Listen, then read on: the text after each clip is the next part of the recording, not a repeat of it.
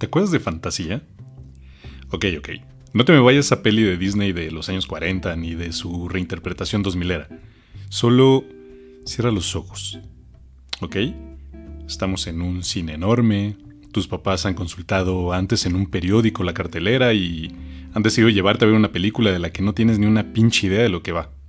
Aunque claro, eso no es impedimento para que te sientas emocionado por tener las manos ocupadas, con un bote de palomitas mal cocinadas y ahogadas en mantequilla. A pesar de no saber bien a bien lo que estás a punto de ver, una duda constante recorre tu cabeza de niño. Si la peli se llama La historia sin fin, ¿cómo es que va a acabar? Ahora sí ya te acordaste de fantasía, o mejor dicho, el reino de fantasía. Sales del cine vuelto loco, aunque también un poco asustado por las esfinges imponentes y los espejos, pero sobre todo la nada. Esa nada que devora sin contemplaciones a fantasía y cuya naturaleza termina explicando el horroroso Gumork. Pero lo que más quieres es volar. Volar en el lomo de Falcor, tomar con tus propias manos el Aurín y volverte Bastian y a la vez Atreyu, cabalgar con Artax por los campos infinitos y darle un nombre a la emperatriz. Es indudable que muchas películas, sobre todo cuando somos pequeños, nos impactan de una forma que difícilmente lo vuelven a hacer cuando llegamos a cierta edad, pero no por ello se debería dejar a un lado toda esa emoción que es difícil de escribir. Carajo, si eso es lo que puede hacer un poco más llevadera esta vida sin sentido. Pero ok, no entraremos en más detalles o análisis de aquellas personas que al parecer podrían estar muertas por dentro y se cagan en fantasía. Y mejor, vamos a hablar de lo importante. ¿Quién creó aquel reino inmenso que llegó en el año de 1984 a las pantallas de las entonces grandísimas salas de cine?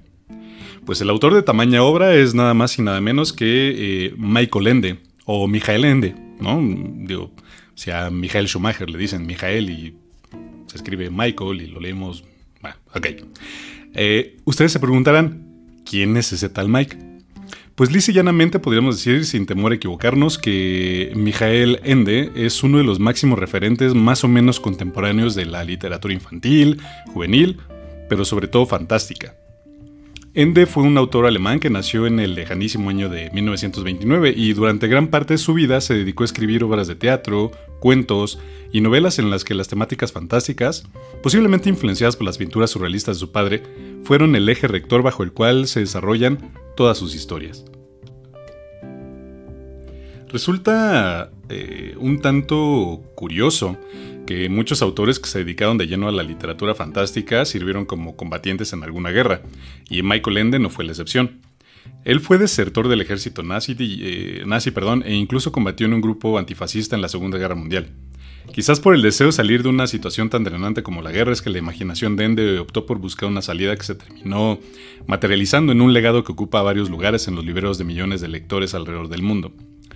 Así como Ende desertó del ejército nazi, también decidió mudarse a las afueras de Roma, la ciudad eterna, donde en el año de 1973 escribió el primer libro que su seguro Ceruibar tuvo oportunidad de leer, Momo, el cual le valió ganar el premio de literatura juvenil en Alemania. Sí, esa Alemania de la que él salió huyendo. A partir de ahí comenzó el reconocimiento a la obra de Ende y en el año del 82, ya lejano, año del 82, escribe la que sin duda es su obra cumbre, La historia interminable misma que supuso tal madrazo editorial que ha sido traducida a más de 40 idiomas y que incluso fue una especie de víctima de la voracidad capitalista al tratar de ser adaptada con muchísimas omisiones al cine, lo cual no fue del agrado de Ende. Eso casi siempre pasa con, los autores de, obras tan grandes, ¿no? Eh, en, la, literatura. Pues pasa mucho en las adaptaciones que han hecho de las novelas gráficas de Alan Moore. Él totalmente se ha desmarcado de, las adaptaciones, dice yo no quiero tener nada que ver. Y algo parecido sucedió con Ende. Él por todas las vías eh, intentó no ser relacionado con el proyecto. Aunque para serles totalmente francos, queridos amigos, amigas y quimeras, yo disfruto por igual tanto la peli como el libro. A diferencia de muchos autores que tratan a los niños como si fueran tontos, Ende los convierte en héroes complejos que recogen el camino, perdón, que recorren el camino que pocos adultos se, se atreverían a recorrer. Los convierte en héroes que después de muchos titubeos lanzan a diestra y siniestra lecciones valiosas que nos hacen pensar en lo absurdo que es preocuparnos por el tiempo o las tareas mundanas que nos hacen olvidar lo verdaderamente importante. La valentía de vivir y convivir con uno mismo sin olvidar que por ahí existe un mundo, o mejor dicho, un reino que siempre espera ansioso por nuestro regreso. evidentemente, en este capítulo de, del tiradero en donde le, rendimos pues, un homenaje a Michael Ende o Mijael Ende, pues queremos acercar a, todos ustedes, queridos eh, podescuchas, quimeras queridas y odiadas por igual, pues la obra de, este gran autor que a mí en lo particular pues me gusta muchísimo. Eh, me gustaría pues claro leer alguna parte del libro de la historia interminable o algo de, Momo, pero sí resulta un poco difícil tratar de elegir y sobre todo pues tendremos que contextualizar un poco la obra. Eh, parto del supuesto de que muchos de ustedes pudiesen haber visto la película de la historia sin fin, que saben que sale ahí en estos alocados ochentas y empiezan a hacer algunas adaptaciones de, muchas obras, pues unas sin, mucho éxito. Pero el punto es que Ende logra crear eh, un mundo, digamos, alterno, que es esta, este lugar de fantasía, y casi toda su obra, digo, me atrevería a decir que, toda, se mueve en estos dos planos, ¿no? Es algo que también retoma eh, posteriormente Neil Gaiman, evidentemente con, su, con su toque, pero también moviéndose en un lado y, en el otro, ¿no? Ya en algún momento platicaremos de Neil Gaiman y de, su obra, pero en este momento les quiero leer un cuento que eh, está en una antología de cuentos que se llama La prisión de la libertad. Este libro fue publicado en el año de 1992, si las referencias no van mal, y pues tiene una serie de cuentos que van relacionados justo con el tema de la, libertad, o al menos la noción que se puede tener de la libertad y qué tan equivocados podemos estar eh, cuando hablamos o cuando tratamos de definir lo que es la libertad como, como tal. ¿no? Hay incluso un cuento que, es como una especie de, referencia a esta parábola de la, de la caverna. Eh, digo, un libro totalmente recomendable. Si no quieren entrarle de lleno a la novela de, Michael Ende, pues creo que una de las mejores formas de, empezar a conocer su obra es a través de los cuentos, ¿no? Porque saben que este, esta onda de los cuentos, la inmediatez que tienes, eh, puedes darte ahí tus respiros para, leer, no te pierdes tanto. Eh, son cuentos que si bien son complejos, pues al final del día... Eh, te transmite de una manera muy sencilla la idea que, te, tenía en mente cuando, cuando empecé a escribir el, cuento, ¿no? Y si escuchan un sonido raro por ahí, aparte de la bocina del pan, queridos escuchas, eh, pues bueno, van a escuchar las hojas pasar. Esto va a ser, digamos, una especie de, podcast eh, a la antigua, como si estuviéramos leyendo un, libreto en, hojas. Porque este libro, pues lo, compré pues, hace, hace bastantes años. Y pues sí, ya me doy cuenta de lo viejo que estoy cuando veo que las hojas ya están amarillas. Entonces, pues van a escuchar el pasar de las hojas. Este cuento se llama Sin duda algo pequeño. Es, quizá es mi, mi cuento favorito de este, de este libro. Y pues como les decía, si quieren acercarse a esta colección de cuentos, se llama La prisión de la, de la libertad, Michael Ende, y el cuento que les voy a leer el día de hoy se llama Sin duda algo pequeño. Les voy a hacer una advertencia. Lo voy a leer de corrido, espero no equivocarme tanto. Y si me equivoco, pues van a escuchar la equivocación, porque la verdad es que me da mucha hueva editar los audios, y, más cuando estás leyendo algo que va de corrido. Así que pónganse cómodos, espero que les guste y espero que lo disfruten tanto como yo. Sin duda, algo pequeño de Michael Ende de la prisión de la libertad. Al anochecer los romanos suelen subir al Pincho o al Genicolo para admirar desde estas colinas su ciudad. Desde hace dos mil años tienen esta costumbre y no se aburren de ella. Apretados contra las balaustradas de piedra indican con el dedo aquí y allá sobre el mar de tejados y cúpulas, que en la insólita luz violácea se disuelven y apagan como si cada anochecer fuera el anochecer de todos los días. ¡Ecco el Coliseo! ¡Ecco Santa María Maggiore! ¡Ecco la dentiera! Dentadura. Así llaman al altar de la patria, un monumento descomunal y blanco de mármol que Vittorio Emanuele hizo erigir junto al Capitolio. Los hombres explican los monumentos con un cierto orgullo de propietario, y las mujeres y los niños les escuchan con admiración, como si fuera la primera vez. La mayoría vienen naturalmente en coche, porque el camino aquí es dificultoso. Las parejas prefieren las motos, cuanto más pesadas mejor, que dejan aparcadas con el motor en marcha. El ruido no molesta a nadie, los que están cerca suben el volumen del transistor, lo que tiene como consecuencia que todos hablan a gritos. Pero el griterío entre esta gente es una expresión de alegría vital, lo que quizá explica su inexplicable amor por las áreas de ópera. Una tarde estaba yo sentado en un banco en el Gianicolo, observando a los romanos mientras estos admiraban Roma. Hacía un rato que me observaba un tipo mal afeitado con mirada pensativa. Me levanté para cambiar de sitio, pero él no me quería dejar escapar así como así. Me cogió de la manga, me condujo hasta la balaustrada y con un gran gesto me mostró la, vista. ¡Eco! ¡Eco la cúpula de San Pietro! ¡Bella, eh! Asentí y él me extendió exigente la, palma de la mano abierta. Saqué una moneda de 100 liras del bolsillo para pagarle sus servicios. ¿100 liras por la Basílica de San Pedro? Estuvo a punto de tirarme el dinero a los pies. Los circundantes a los que invocó como testigos de mi ignorancia volvieron su atención hacia nosotros y me miraron conmiserativamente. De aquel tipo, otras 100 libras y salí huyendo. Al cabo de vagar, un rato me hallé en la profundidad del parque, al borde de un pequeño estanque. En su centro había una islita sobre la que se alzaba una extraña construcción de unos 3 o 4 metros de altura. Como sus paredes eran de cristal, se podía ver en su interior un complicado mecanismo. Se trataba de un reloj bajo el que se hallaba un brazo de balanza, en cuyos extremos colgaban unos recipientes en forma de caso. Desde un depósito de agua situado, situado encima de ellos caía, gracias a una especie de mecanismo que se regulaba por el movimiento del brazo, una vez a la izquierda, otra vez a la derecha, un chorrito, un chorro de agua. En el caso, situado en la parte superior, por lo cual éste descendía, derramaba su contenido y volvía a ascender, produciendo el movimiento del brazo de la balanza, que a su vez impulsaba la máquina del reloj. Mientras yo cavilaba acerca del funcionamiento de ese misterioso aparato, se detuvo a mi lado en el borde de la acera uno de esos ridículos cochecitos que parecen panecillos, pero que tienen la ventaja de poder utilizar como pistas de carreras hasta las más estrechas y retorcidas eh, callejuelas de la ciudad. La portezuela izquierda se abrió, y descendió un hombre gordo, calvo, con rostro congestionado. Luego se abrió la portezuela derecha, y una mujer igualmente obesa rodó al exterior. Su labio, superior estaba adornado por una ligera sombra de bigote. Cuando por fin se estiró por completo vi que superaba a su marido en una cabeza. Sudaba copiosamente y se daba aire con un abanico. Entretanto, había aparecido por la primera puerta una muchacha delgaducha, quizá de 14 años, a la que siguió otra de unos 18 años, con una espetera extraordinariamente voluminosa.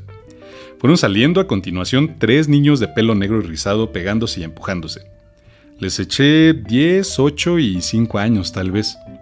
Cuando creí que ya habían terminado de desalojar el vehículo, surgió resoplando y tosiendo un viejo, enjuto de carnes, con pelo blanco y un cigarrillo entre los labios. Se estiró y medía casi dos metros. Asombrado no podía apartar los ojos del cochecito y del grupo humano, y así no atendía lo que el gordo explicaba a los demás que le escuchaban atentamente. Sin duda se trataba de una familia, y el gordo era su cabeza. La dama descomunal del bigote debía de ser su mujer. Y a los cinco niños, pues eran sus hijos e hijas. Al anciano de pelo blanco nadie le dirigía la palabra, y él mantenía un silencio obstinado. Quizá no era más que un familiar lejano, o simplemente les acompañaba. Los otros no hacían más que hablar de un modo agitado. La discusión subió de tono. No puede ser, gritó el chico mayor. No puede ser porque... A callar, le gritó el padre. Voy a explicártelo otra vez, pero pon atención, por favor. Vamos a ver los chorros de agua. Eh, vamos a ver. Los chorros de agua mueven, como puedes observar.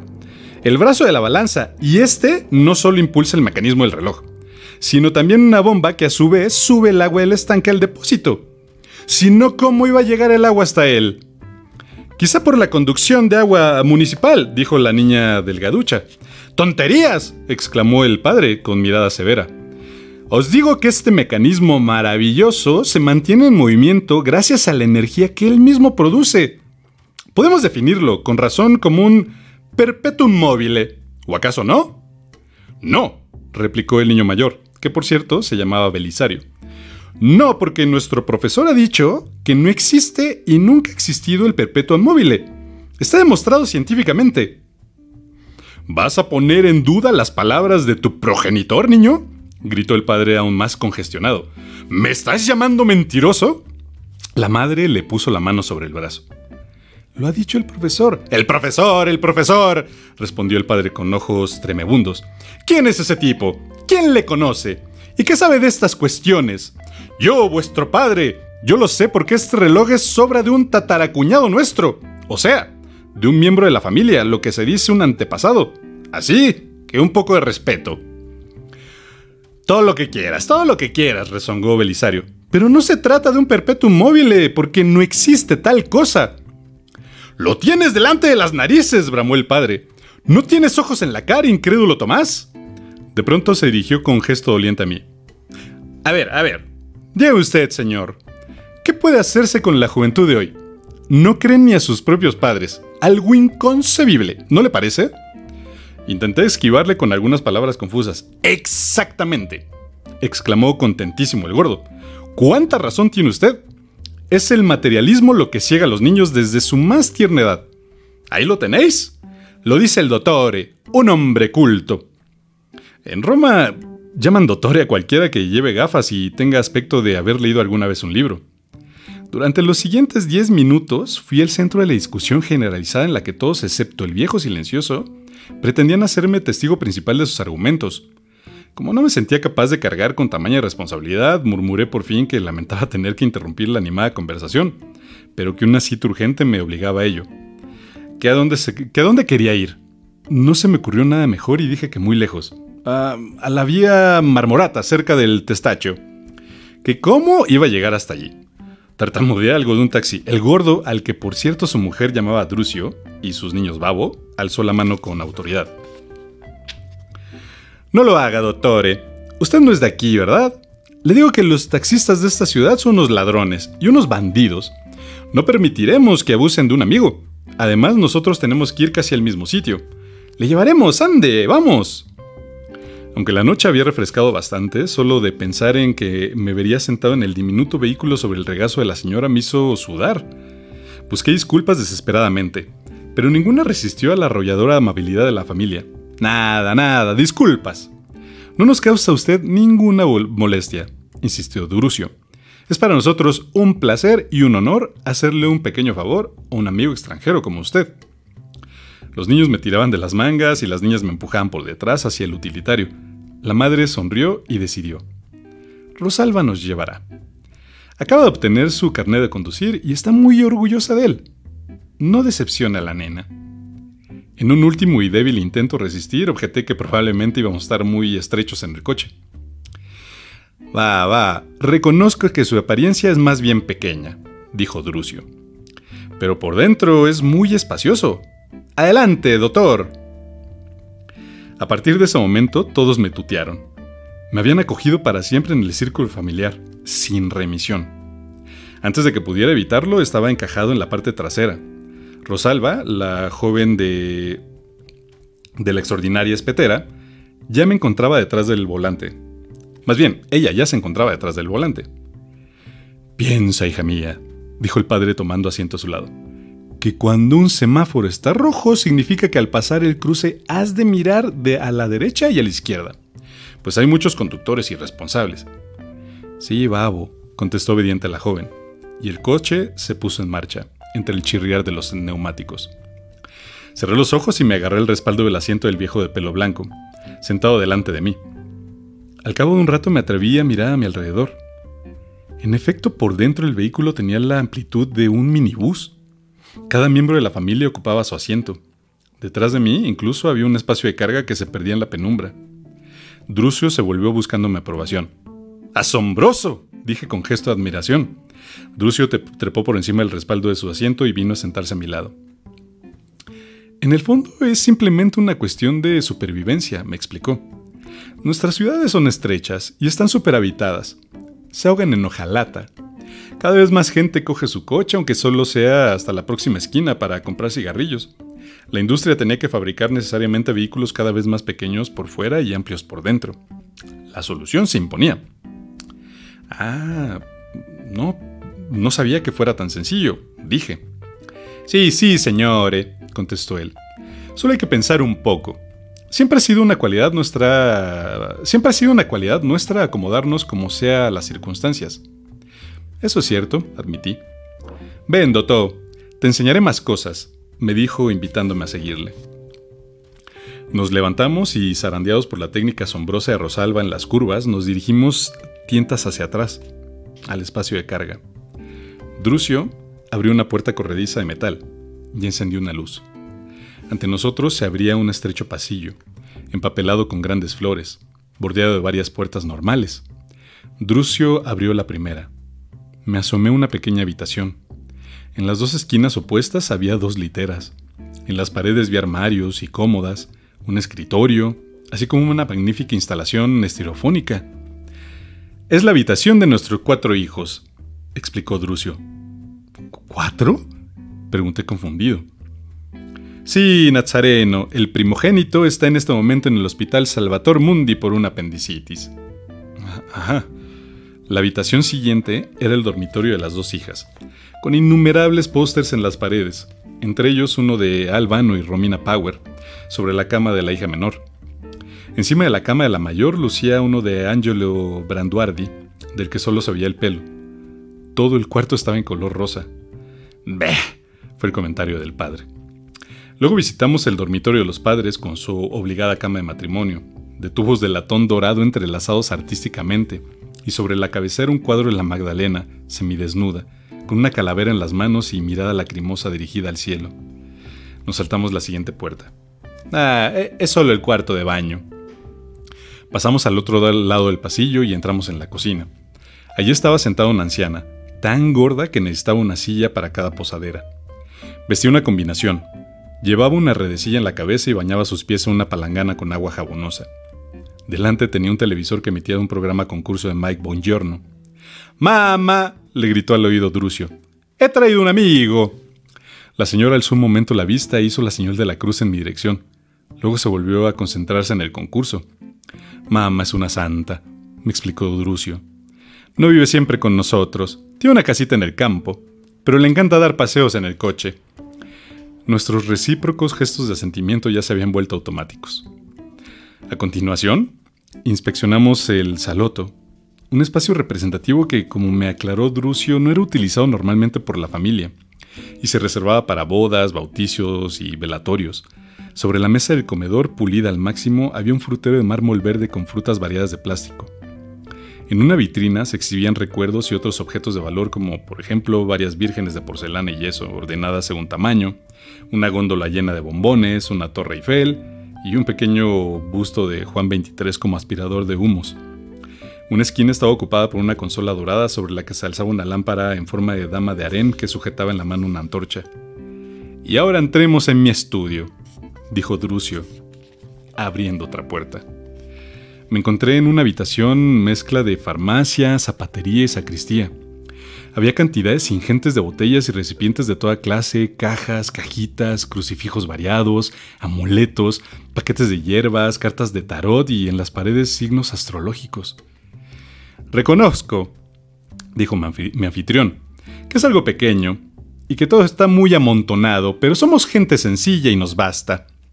Lo importante es el calor familiar. Ya sabe lo que quiero decir, ¿verdad? No, respondí. Es decir, sí, creo que comprendo, aunque me, parece que no comprendo nada. Drucio me miró preocupado. Estás pálido como una sábana. Quizá no te venga bien viajar en coche. Hay mucha gente que se marea, sobre todo en los asientos traseros. Voy a darte algo. Verás cómo te sientes mejor. No, no, no, no, no. exclamé horrorizado. No es nada, muchas gracias, ya, ya, ya me siento mejor. Salí al pasillo dando tumbos. Drucio me siguió después de cerrar cuidadosamente con llave la puerta de su estudio. Es por los niños, aclaró. Por cierto, hemos llegado a nuestro objetivo. Puntuales para tu importante cita, amigo mío. No te preocupes. Estábamos delante de la última puerta. ¿Y, aquí qué hay? Pregunté con aprensión. Ah, nada importante. Es el garage. ¿Cómo? ¿Garage? Murmuré con labios temblorosos. Drucio abrió la puerta y, en efecto, nos asomamos al interior de un garage, cuya puerta de entrada estaba abierta. Pues sí, doctor, comentó. Ya sabe lo difícil que es encontrar aparcamiento en la ciudad. Resulta muy práctico llevar un garage propio en el coche, ahorra mucho tiempo. Es un poco pequeño, pero suficiente para un cochecito modesto. En ese momento mi espíritu se nubló definitivamente. Con un alarido empujé a un lado a Drucio y salí corriendo a la calle por la puerta abierta del garage. Corrí como un conejo perseguido en zigzag por las calles nocturnas, entre todos aquellos mini automóviles que se cruzaban como exhalaciones en mi camino, hasta que los improperios de los conductores y mi propia falta de aliento me obligaron a parar. Ah, no llegué a mi casa hasta muy tarde, y aunque estaba agotado no logré, no logré pegar ojo. Al intentar comprender lo sucedido, mis pensamientos se movían en círculos como ratones bailarines chinos. De madrugada y después de bastantes vasos de vino tinto fuerte conseguí detener el tío vivo y caer en un pesado sueño sin visiones. Al día siguiente encontré en el bolsillo de la chaqueta una tarjeta de visita. Como había decidido borrar de mi memoria toda la aventura pasada, me niego hasta hoy a creer que fuera Drucio el que me la metía en el bolsillo. Aunque ignoro quién si no hubiera podido dármela. En la tarjeta leí: Asdrubale Gudaracapocha. Mago. Especialidades. Filtros de amor, recetas, recetas contra el mal de ojo, quinielas, ayuda en la búsqueda de pisos, etc. Horas de consulta, a convenir. También encontré un número de teléfono, pero la verdad es que no he llamado ni al día siguiente, ni nunca. No puedo arriesgarme a perder la mínima posibilidad de que existan Drucio y su familia. Es una cuestión meramente de salud mental. Postdata. Hace poco leí en una revista seria una estadística sobre profesiones, según la cual hay en Italia más de 30.000 magos registrados oficialmente. Esto, naturalmente, lo explica todo. ¿Qué país? ¿Qué pueblo? Y bueno, ¿cómo, vieron, queridos amigas, amigos y quimeras. Este cuento me encanta porque es como se ubican, claro que las ubican, estas, estas matrushkas, las, las muñecas que vas abriendo y vas sacando una tras otra, una tras otra. Este cuento es una especie de, de matrushka, pero trasladado a un coche pequeño. Me parece fenomenal el cuento. Y pues espero que les haya gustado tanto como, como, a mí leerlo. Eh, una disculpa de antemano por ahí los, los breves errorcillos que, que pude tener en, la lectura. Han de saber que estoy medio cegatón, no tengo tan buena luz por acá. Entre el nervio de estarles leyendo y compartiendo esto, entre estar pensando si les actúo o no. Una disculpa por adelantado a los italianos porque hago muy mala imitación de su, de su acento, a pesar de que es un idioma que me gusta muchísimo, pues creo que suena, padre, pero me faltó creo que ser un poco más gritón. Ya eh, practicaré más mis, mis acentos italianos.